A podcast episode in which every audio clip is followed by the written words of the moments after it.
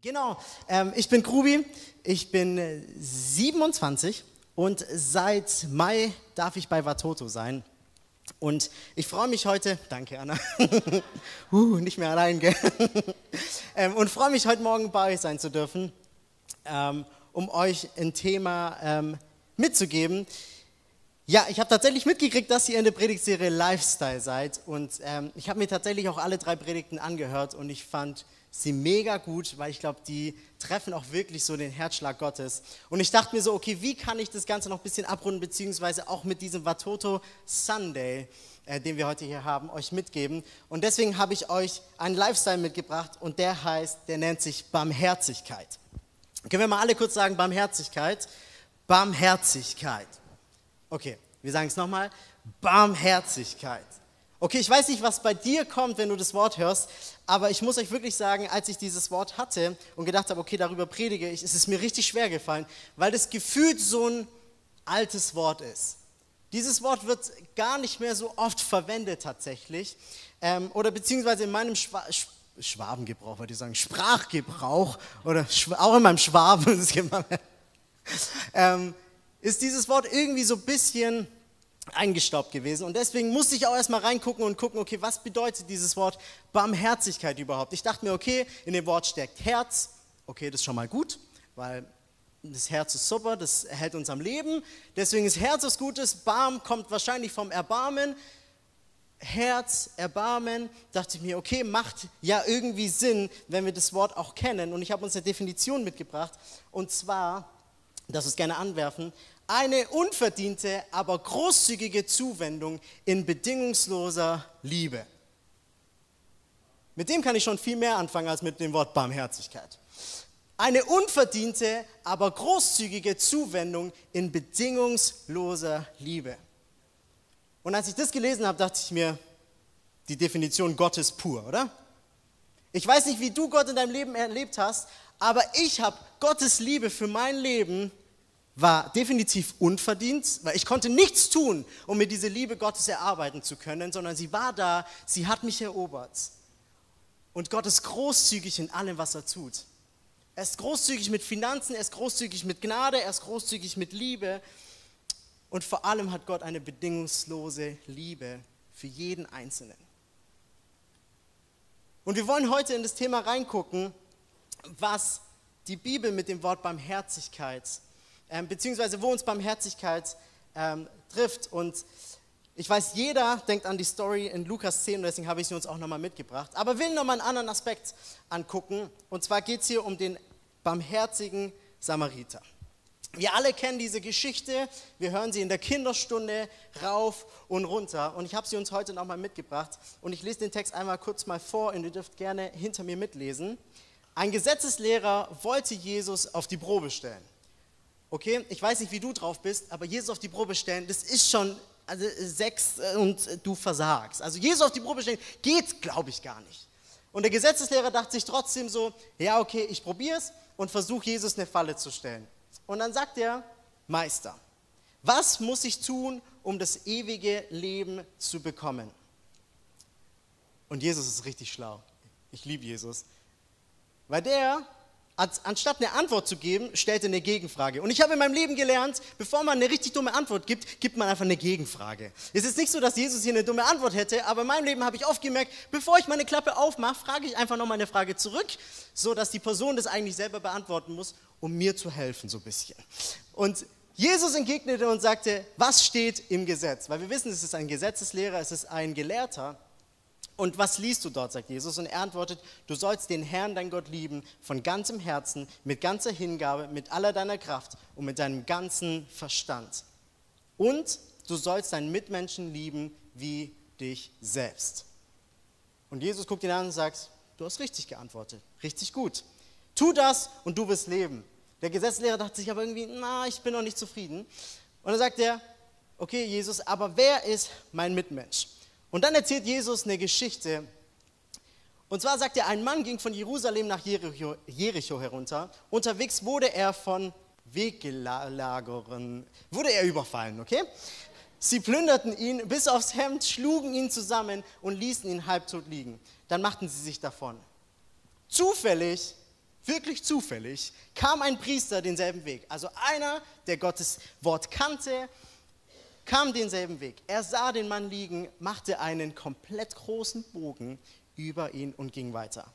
Genauso verhielt sich ein Levit, der dort vorbeikommen ist und den Mann liegen saß. Auch er machte einen Bogen und ging weiter. Schließlich kam ein Reisender aus Samarien dorthin. Als er den Mann saß, hatte er Mitleid mit ihm. Er hatte Erbarmen mit ihm.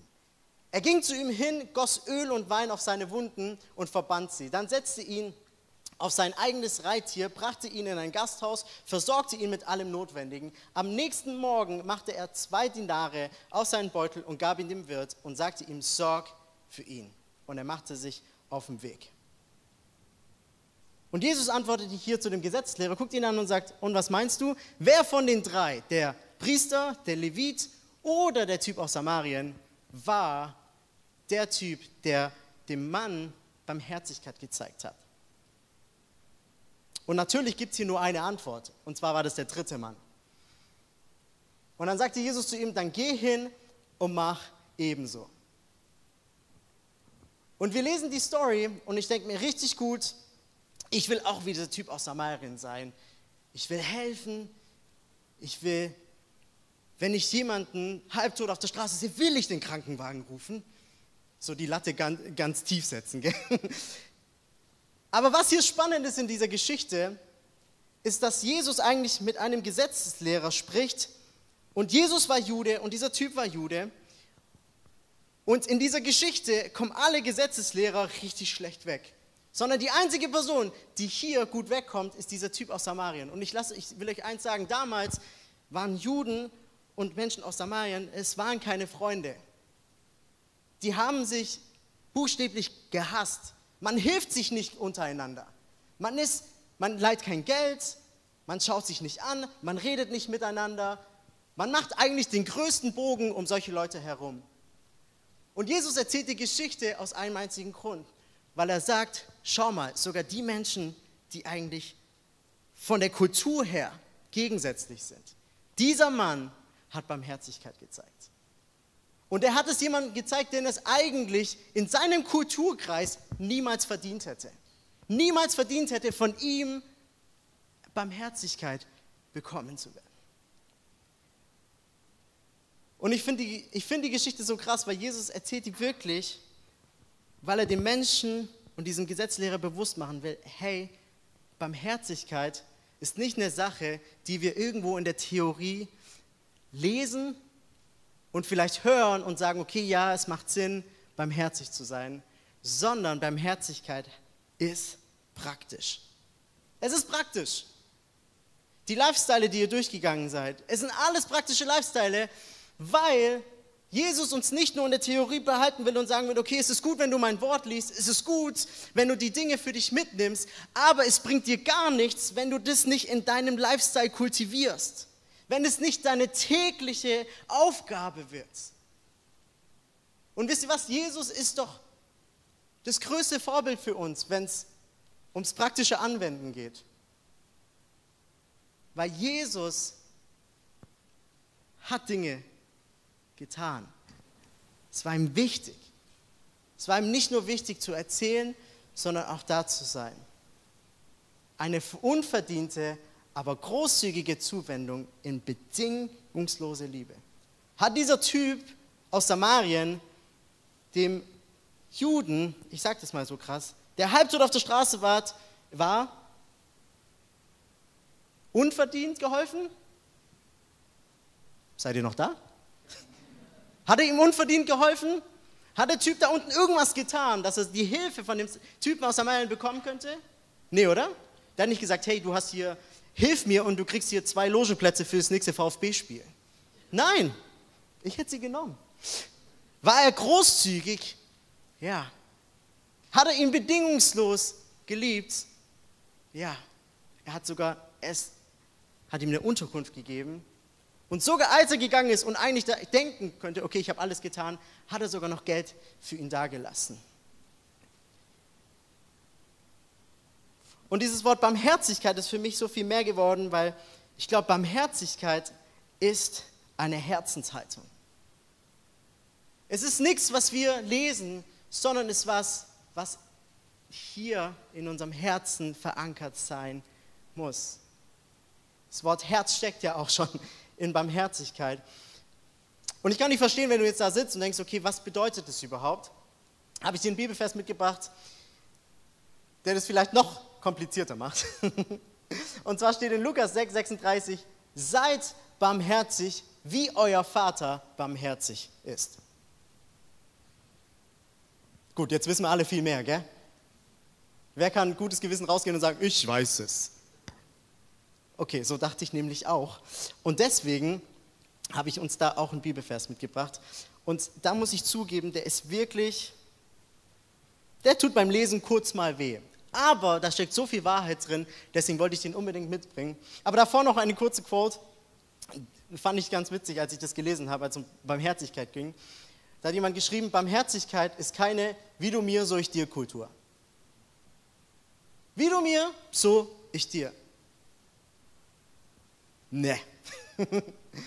Hat nichts mit Barmherzigkeit zu tun, aber ist irgendwie in unserer, ich würde sagen, Natur oder in dieser Gesellschaft wie du mir, so ich dir.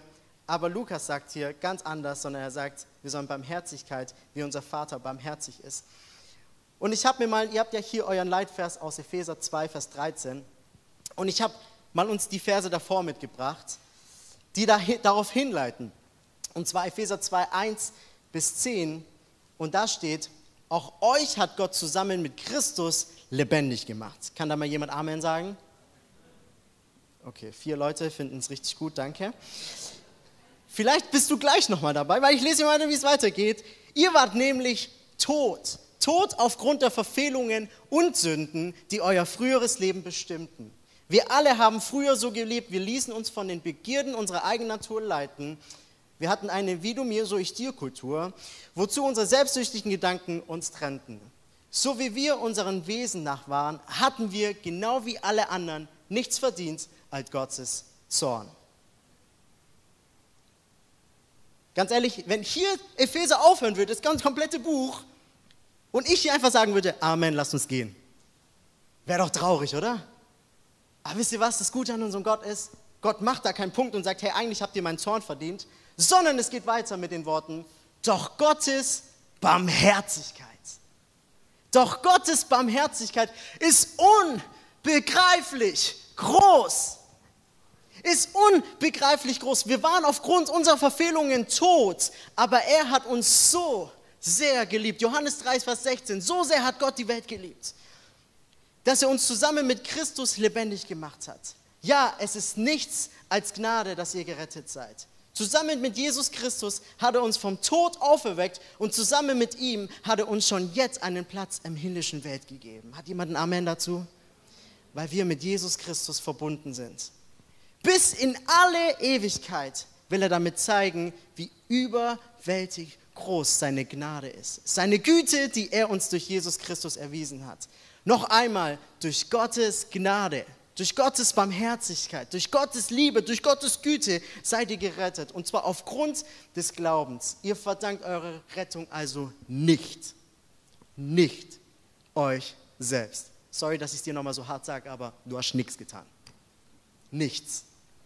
Es ist allein Gottes Geschenk. Sie gründet auf, nicht auf menschliche Leistung, sodass niemand vor Gott irgendetwas groß tun kann. Wenn wir jetzt nochmal den Vers aus Lukas 6 haben, wo steht, seid barmherzig, so wie Gott barmherzig war. Freunde, wir haben viel zu tun. Wir haben sehr viel zu tun. Wir haben gerade gelesen, wir waren eigentlich sehr weit weg von Gott. Wir haben nichts dafür getan, diese Anerkennung und diese Liebe Gottes für unser Leben zu erfahren. Aber Gottes Geschenk für uns, es ist allein seine Gnade und sein Geschenk und seine Barmherzigkeit. Und ich musste das für mich neu annehmen, weil ich gemerkt habe, dass egal wie oft ich versuche, irgendwas Gutes zu tun, oder wie oft ich auch irgendwelche Predigen vorbereite, muss ich wieder anfangen, mich selber angucken und sagen, hey Grubi, du hast nichts getan, sondern es ist allein Gottes Gnade, dass du hier heute Morgen überhaupt stehen kannst. Ich hätte auch ganz woanders sein können.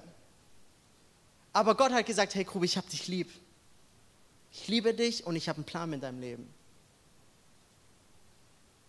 Und wisst ihr was? Genau das Gleiche spricht Gott dir heute zu und spricht Gott den Kindern und den Müttern in Uganda zu. Ich glaube von Herzen, dass Gott einen großen Plan mit Uganda vorhat. Und ich glaube es von Herzen. Und Gott wird dort barmherzig sein und Gott wird dort wirken. Und wir haben so, so viele tolle Geschichten gehört, was Gott in den letzten 30 Jahren getan hat. Aber ich glaube, dass Gott nicht heute aufhört, sondern ich glaube, Gott hat noch richtig, richtig viel vor. Diese unverdiente Liebe Gottes. Ich habe vorhin schon erzählt, meine Frau, ähm, nicht meine Frau, sondern dass ich seit ähm, Mai bei Uganda bin, äh, bei Watoto, sorry, bei Watoto bin. Ähm, und meine Frau und ich haben uns in den letzten Wochen überlegt, okay, ist es für uns Zeit, auch eine Patenschaft einzugehen? Und da ich die ganzen Patenschaften verwalte und ich die ganzen Stories höre, war das für mich richtig schwer zu sagen, okay, dieses Kind unterstütze ich. Weil ich glaube, so viele Kinder dort hätten es verdient, einen Paten oder einen Sponsor zu haben. Und wir haben uns für einen Jungen entschieden, weil mich seine Geschichte so krass bewegt hat. Und zwar ist sein Name Simeon. Simeon ist mittlerweile sechs Jahre alt. Und das Krasse bei Simeon ist, Simeon kam nicht zu Watoto, wie wir die Stories vielleicht vorhin gehört haben, sondern Simeon wurde entdeckt, okay, muss ich dazu sagen, wurde entdeckt von zwei spielenden Kindern, auf mehr oder weniger einer Müllhalde, die gesehen haben, wie ein Hund ein kleines Baby vor sich herzieht. Ich habe das gelesen und ich musste heulen. So eine Geschichte ist Realität. Und diese zwei Kinder sind zu ihrer Mutter gerannt und haben gesagt, hey, da ist irgend, ich weiß nicht, was es ist, es ist ein lebloses Wesen, aber vielleicht können wir was tun. Und die Mutter hat dieses Kind genommen, ins Krankenhaus gebracht und sie konnten Simeon tatsächlich noch retten und haben aber gemerkt, okay, wir können nicht für ihn sorgen. Wir haben die Kapazität gar nicht und haben ihn zu Watoto gegeben. Und Watoto hat ihn aufgenommen im Baby Watoto und für ihn gesorgt. Und ich hätte euch so gerne ein Foto mitgebracht, aber ich habe es einfach vergessen, es tut mir leid. Aber wenn ihr dieses Bild anguckt, wenn ihr nachher die Bilder auf unserem Stand anguckt, die Kinder, wie herzlich sie sind, wie Simeon jetzt aussieht. Und als ich seine Story gesehen habe, habe ich gedacht, das kann nicht dasselbe Kind sein. Das sieht aus wie ein Kind, das hier auch im Kindergarten sein könnte. Und diese Geschichte passt nicht dazu. Aber mich hat diese Geschichte so getroffen, weil ich sage, da sind so, so viel mehr, so viel mehr Kinder, die genau dasselbe erleben wie Simeon. Und die einfach darauf warten, dass sich jemand, hat es Simeon verdient, dass ich ihm monatlich Geld überweise. Nein, ich kenne ihn doch nicht mal. Aber es hat mein Herz getroffen, weil ich diese Liebe und diese Annahme von Gott erfahren habe für mein Leben. Und Gott gesagt hat, hey Grubi, du bist auch nicht perfekt, aber ich nehme dich an und ich liebe dich und ich bin barmherzig zu dir. Und genauso will ich, will ich auch weitergeben und will ich lieben, weil ich erfahren habe, dass Gott mich beschenkt hat. Gott hat mich beschenkt. Ich habe es nicht verdient. Keiner von uns hat es verdient. Aber Gott macht trotzdem noch so weiter seine Hände auf und sagt, hey, hier, ich bin barmherzig und ich liebe dich. Weil ich von Herzen glaube, dass wenn wir beschenkt wurden, dass unsere Reaktion nichts anderes sein kann, als zu schenken. Beschenkte schenken. Und ich habe das euch mal ganz praktisch mitgebracht. Und zwar mal kurze Frage. Wer von euch hat heute Lust, beschenkt zu werden? Okay, das hat kurz gedreht. Ich dachte mir, das ist, ihr seid doch Schwaben. Allein das Wort Schenken, egal was davor oder danach war. Also, yes. Okay, nochmal kurz Hände. Wer hat Lust, beschenkt zu werden? Okay, Sie da hinten. Ja, wollen Sie mal kurz vorkommen? Ja. Kurz mal Riesenapplaus.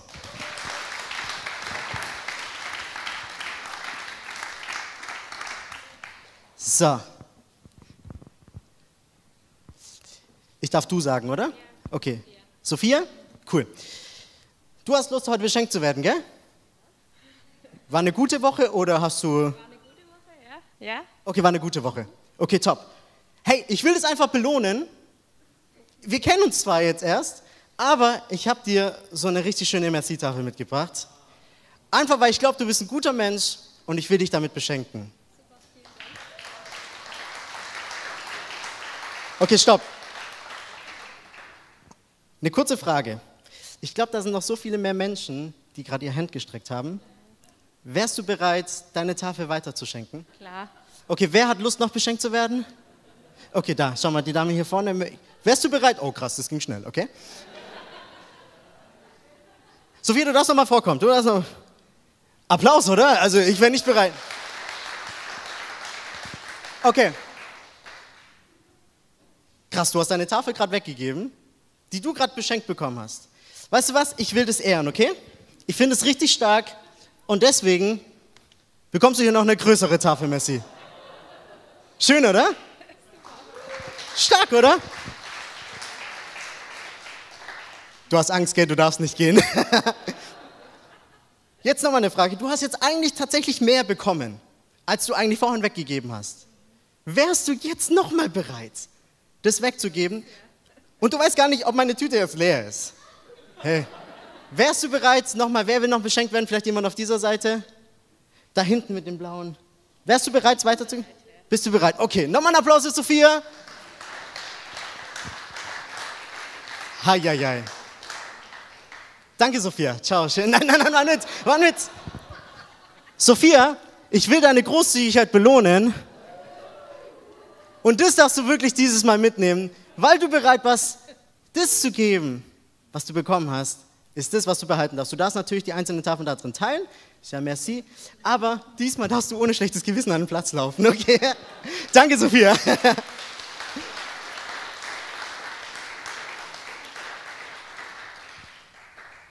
Hey, ich glaube, genau so funktioniert das Prinzip Gottes.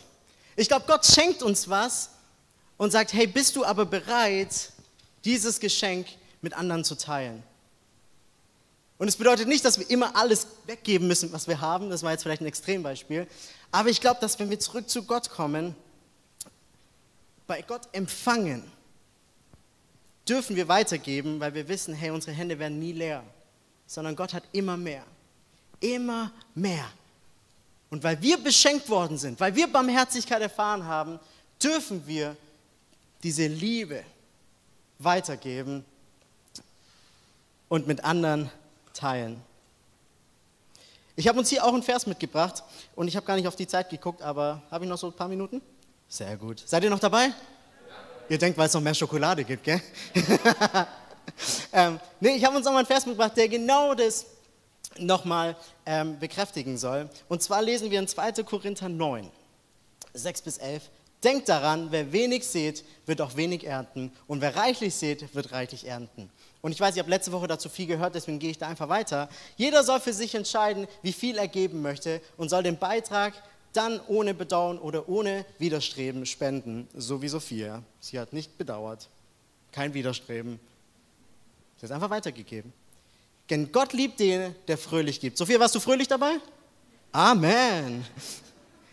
Er hat die Macht, euch mit all seiner Gnade zu überschütten, damit ihr in jeder Hinsicht und zu jeder Zeit alles habt, was ihr zum Leben braucht. Und damit, und hier unterstrichen, und damit ihr sogar noch auf die verschiedenste Weise Gutes tun könnt. Es geht weiter. In der Schrift heißt es ja von dem, der in Ehrfurcht vor Gott lebt, er teilt mit vollen Händen aus und beschenkt die Bedürftigen. Das Gute, das er tut, das hat für immer Bestand. Nicht für einen kurzen Moment, sondern für immer Bestand. Derselbe Gott, der dafür sorgt, dass dem Bauern nicht an der Saat zum Aussehen fehlt und dass es Brot zu essen gibt, der wird euch der wird auch euch mit Samen für die Aussaat versehen und dafür sorgen, dass ihr die ausgestreute Saat vermehrt und das Gute, das ihr tut, Früchte trägt. Er wird euch in jeder Hinsicht so reich beschenken. Er wird euch in jeder Hinsicht so reich beschenken, dass ihr jederzeit großzügig und uneigennützig geben könnt. Und wenn wir dann eure Spende überbringen, dann werden die, die es empfangen, Gott danken. Wer hat kurz die Tafel bekommen? Da hinten, gell? Bist du Gott dankbar für Sophia? Hier vorne auch? Ich glaube, dieses Prinzip ist folgendes. Und zwar Ich habe es mal versucht runterzuschreiben. Gott beschenkt uns. In diesem Szenario habe ich Sophia beschenkt, okay? Wir sind großzügig und barmherzig und geben es weiter. Und die Barmherzigkeit erfahren haben, die Beschenkten, die danken Gott dafür. Und wenn unser Leben ein Lobpreis sein soll, wenn wir, wenn wir wirklich eigentlich Gott zurückgeben wollen, was er unser Leben gegeben hat, gibt es da tatsächlich eine Zwischenstation, wenn wir nicht wollen, dass es eine einseitige, äh, einseitige, einseitige Einbahnstraße bleibt, sondern tatsächlich auch andere Menschen hineinkommen und Gott dafür loben. Ich fand es so stark in dem Video. Die Kinder auf der Bühne haben Gott geehrt. Die haben da nicht auf der Bühne gerufen, hey danke Thomas, hey danke Sophia, hey danke, hey, hey, hey danke und das ganze Lied über irgendwelche Menschen gemacht. Es könnten sie sein können, weil die Menschen sie ja eigentlich monatlich supporten. Aber sie sagen, hey, wir wissen, dass alles, was wir empfangen, von Gott kommt und wir danken Gott dafür. Und ich glaube, das ist das größte Geschenk, was wir überhaupt Gott geben können, ist Gott alle Ehre zu geben. Und die Band darf gerne schon mal nach vorne kommen. Und ich versuche hier gleich zu einem Ende zu kommen. Wie gefällt es bei euch? Aber ich glaube es von Herzen wirklich, dass wenn wir neu erkennen für unser Leben, dass wir beschenkt worden sind, in jeder Hinsicht, und dass wir wissen, dass Gott der ist, der uns beschenkt hat, und dass Gott immer für uns sorgen wird. Ich werde dir nicht sagen, dass es keine Talfahrten geben wird. Dass immer, wenn du anfängst zu geben, dass dein Leben steil nach oben geht, sondern ich glaube auch, dass unser Glaubensleben auch davon bereichert wird, wenn wir mal schwierige Zeiten haben. Wenn wir mit Gott über Mauern gehen. Und das will ich dir von hier vorne nicht versprechen, dass wenn du heute gibst, dass du nächste Woche 200 Euro mehr auf deinem Konto haben wirst. Aber ich bete, dass es genauso passieren wird. Aber ich weiß, dass Gott in so vielen Dingen mehr uns zurückgeben kann und dass Gott großzügig ist, dass Gott barmherzig ist. Und dass, wenn wir unseren Lifestyle Barmherzigkeit führen, uns auch Barmherzigkeit widerfahren wird. Und Gott liegt es so auf dem Herzen, Menschen zu bereichern, Menschen zu erreichen. Und wir dürfen, wie die vorhin gesungen haben, sagen, hey Jesus, hier sind wir. We will go. Bogo, Bogo. We will go. Hier sind wir. Wir sind bereit zu geben, wir sind bereit zu gehen, wir sind bereit, deinen Worten zu folgen.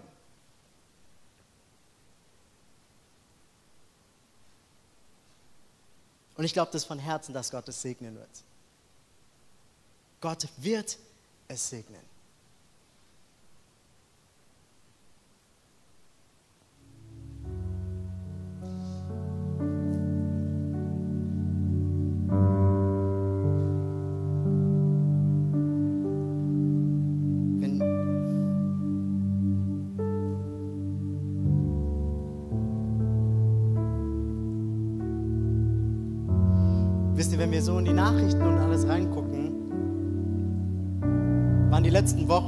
Monate und Jahre doch ein bisschen schwierig, oder?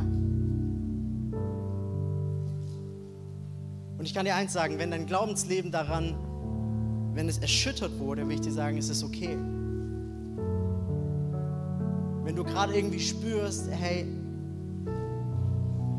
ja, ich habe diese Liebe Gottes erfahren, aber irgendwie in den letzten Monaten und Wochen war es einfach schwierig will ich dir sagen, es ist okay, dass du solche Gedanken hast. Aber ich will dir auch zusprechen, hey, Gott sieht dich. Gott sieht deine Situation und er ist bei dir. Und ich, ich glaube, wenn wir anfangen, wir, die uns Christen nennen, wir, die die Beziehung mit Gott haben, wenn wir da rausgehen und Menschen lieben und Barmherzigkeit zeigen, Eieiei. Ich glaube, da kann so viel passieren in unserer Stadt. Da kann so viel passieren in unserem Land. Da kann so viel passieren weltweit. Aber es liegt an uns zu sagen, hey, danke Gott. Ich bin bereit. Let's go. Und Gott wird dich nicht im Stich lassen. Hey, wollen wir mal alle unsere Augen schließen? Ich will noch von hier vorne für uns beten.